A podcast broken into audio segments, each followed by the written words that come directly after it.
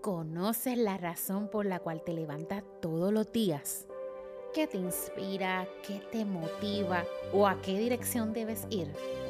Mi nombre es Natalie Vega y esto es Camino a mi propósito.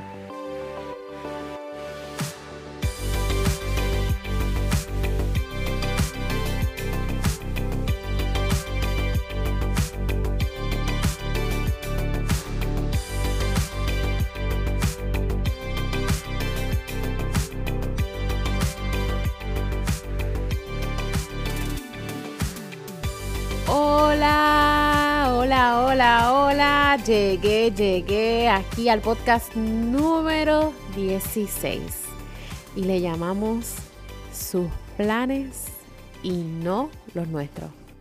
Sus planes y no los nuestros. Y la realidad es que en muchos momentos de nuestra vida no podemos entender sus planes en el proceso pero cuando acaba o cuando se abre otra puerta, decimos, wow, realmente es que tú sobrepasas todo. y rompes todas mis expectativas, todos mis esquemas mentales, todo lo que yo había planificado, todo lo que mi corazón había anhelado, mis pensamientos habían creado. Todo. Literal todo tú lo cambias.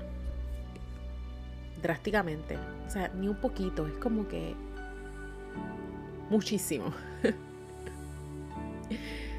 y en Isaías 55.8 dice, porque mis pensamientos no son vuestros pensamientos, ni vuestros caminos, mis caminos. Uy, es que a veces nos empeñamos en que debe ser de cierta manera y no cedemos ni dejamos que Él sea el que nos muestre el camino, Él sea el que nos abra esa puerta, ¿verdad? Y a nosotros nos toca en muchas ocasiones caminar, tener una relación con Él, tocar las puertas, pero no empeñarnos por esa puerta. O sea, no, no pensar que esa es y punto. Porque mientras estás tocando esa puerta, Él seguramente o abre la puerta o está diseñando otra para ti. Y entonces te dijeron que no y rápido vienen pensamientos negativos a tu mente de que no, que tú no sirves, de que tú a ti nunca te van a contratar, que tú no naciste para eso. Y entonces permitimos los pensamientos robarnos la paz, robar propósitos. Y como siempre les he dicho, esa puerta no se abrió. Gente, redirección. Esa no era la puerta. Porque muchos pueden ser los planes en nuestro corazón, ¿verdad? En el del hombre. el consejo del Señor siempre debe permanecer. Nos toca a nosotros en el proceso de haber recibido ese no, conectar con nuestro Creador separar espacios para escuchar su voz, separar espacios para entender que Él tiene un mejor plan. Y yo sé que prontamente vamos a estar haciendo nuestros dream boards, vamos a estar haciendo nuestros carteles de sueño, vamos a estar escribiendo nuestro bucket list, vamos a estar haciendo nuestras metas. Pero yo quiero invitarte que antes que te sientes a hacer eso, separes tiempos para ayunar, separes tiempos para orar, Separes tiempo para que cuando tú te sientes a hacer ese dream board, realmente tú te puedas acercar. Te puedas acercar, no te estoy diciendo que vayas a hacer y crear el plan de Dios ahí en ese dream board, es que te puedas acercar al corazón de Dios y al plan de Él para tu vida. Como dice Salmo 92.5, qué grandes son tus obras, oh Señor, cuán profundos son tus pensamientos. El Salmo 45 dice, muchas son, Señor, Dios mío, las maravillas que tú has hecho y muchos tus designios para con nosotros. Nadie hay que se compare contigo. nadie, nadie se puede comparar con nuestro Creador. Hoy seguramente estás ahí trabajando, pensando en por qué estás ahí, quisieras algo mejor, quisieras seguir progresando, quisieras seguir creciendo. ¿Qué estás haciendo para crecer? ¿Estás ahí con una cara amargado? ¿O estás dando gracias a Dios porque por lo menos puedes estar ahí y hacer la diferencia? Atrévete a hacer la diferencia donde estás parado hoy. Sigue aprendiendo, sigue aprendiendo, mire, con actitud de agradecimiento. Porque lo que tú estás haciendo hoy es parte de tu formación para esa puerta que Dios va a abrir para ti mañana. El pensar que lo que estás haciendo hoy no es importante es como si no confiáramos en el plan de Dios.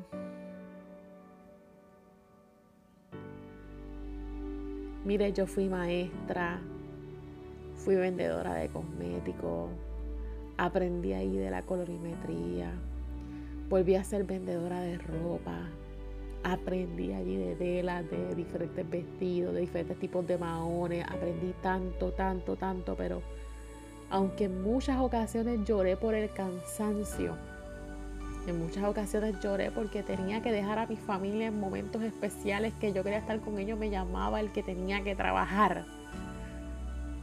Siempre di mi mejor cara. Y todo el que trabajó conmigo puede decir que yo siempre estuve sonriendo, aunque me bajara del carro después de haber llorado y secado mis lágrimas. Y en muchas ocasiones tener que retocar mi maquillaje yo siempre recibía a mis clientes con una sonrisa, a mis compañeros los hacía reír, trataba de siempre estar alegre y dar lo mejor de mí cada vez que yo tocaba en el ponchador. ¿Sabes qué? Nos toca. Nos toca a nosotros dar esa milla extra. Aprender lo más que puedas. Porque lo que estás viviendo hoy no es el final, es el proceso. Es el proceso y tienes que estar convencido precisamente de esto. Porque el que comenzó la buena obra la va a perfeccionar hasta el día que Cristo Jesús venga. Él va a seguir perfeccionando la obra. Y hoy quiero contarles algo maravilloso que está pasando en nuestra vida. Se trata de mi esposito. Cuando yo conocí a mi esposo, él trabajaba como cajero. Y cuando éramos novios, yo le dije literal que se tenía que ir a estudiar y que terminaron bachillerato empezó en contabilidad cuando estaba casi terminando me dijo que no le gustaba que quería hacer otra cosa. Yo le dije mira vas a tener que terminar tu bachillerato después haces otra cosa y así lo hizo. El bachillerato comenzó a abrir otras puertas en su lugar de trabajo. Luego del bachillerato comenzó a coger certificaciones en lo que le apasiona. Luego Dios le siguió abriendo puertas lo llevó a ser project manager en donde trabaja. Y y la gracia de Dios le ha seguido abriendo puertas extraordinarias. Por mucho tiempo vivimos en escasez, perdimos muchos trabajos, pero nunca nos rendimos, porque siempre creímos en que nuestra provisión dependía de Dios y nunca de nuestra humanidad. Nunca de nosotros mismos. Siempre creímos que él llegaba justo a tiempo y así lo mostraba en cada espacio en el que quizás la escasez tocaba nuestra puerta. Eh, que quizás cuando nos querían quitar nuestro hogar, quizás cuando llegábamos a casa y no había luz ni había agua porque pues, no nos daba la economía, era bien fuerte, me había quedado sin empleo dos veces corrida y, y fue bien fuerte. Pero aún en esos espacios de, vivir la escasez, Dios siempre llegó a tiempo. Hoy a mi esposo se le abrió otra puerta. Una puerta increíble. Una puerta increíble que nos recuerda precisamente ese versículo. El que comenzó la buena obra en nosotros la seguirá perfeccionando hasta el día que Cristo venga. El tiempo de pedir prestado se acabará. Tú podrás ser la puerta de bendición que otra persona está necesitando. Solo créelo. Solo créelo. Porque sus planes sobre los nuestros son increíblemente grandes.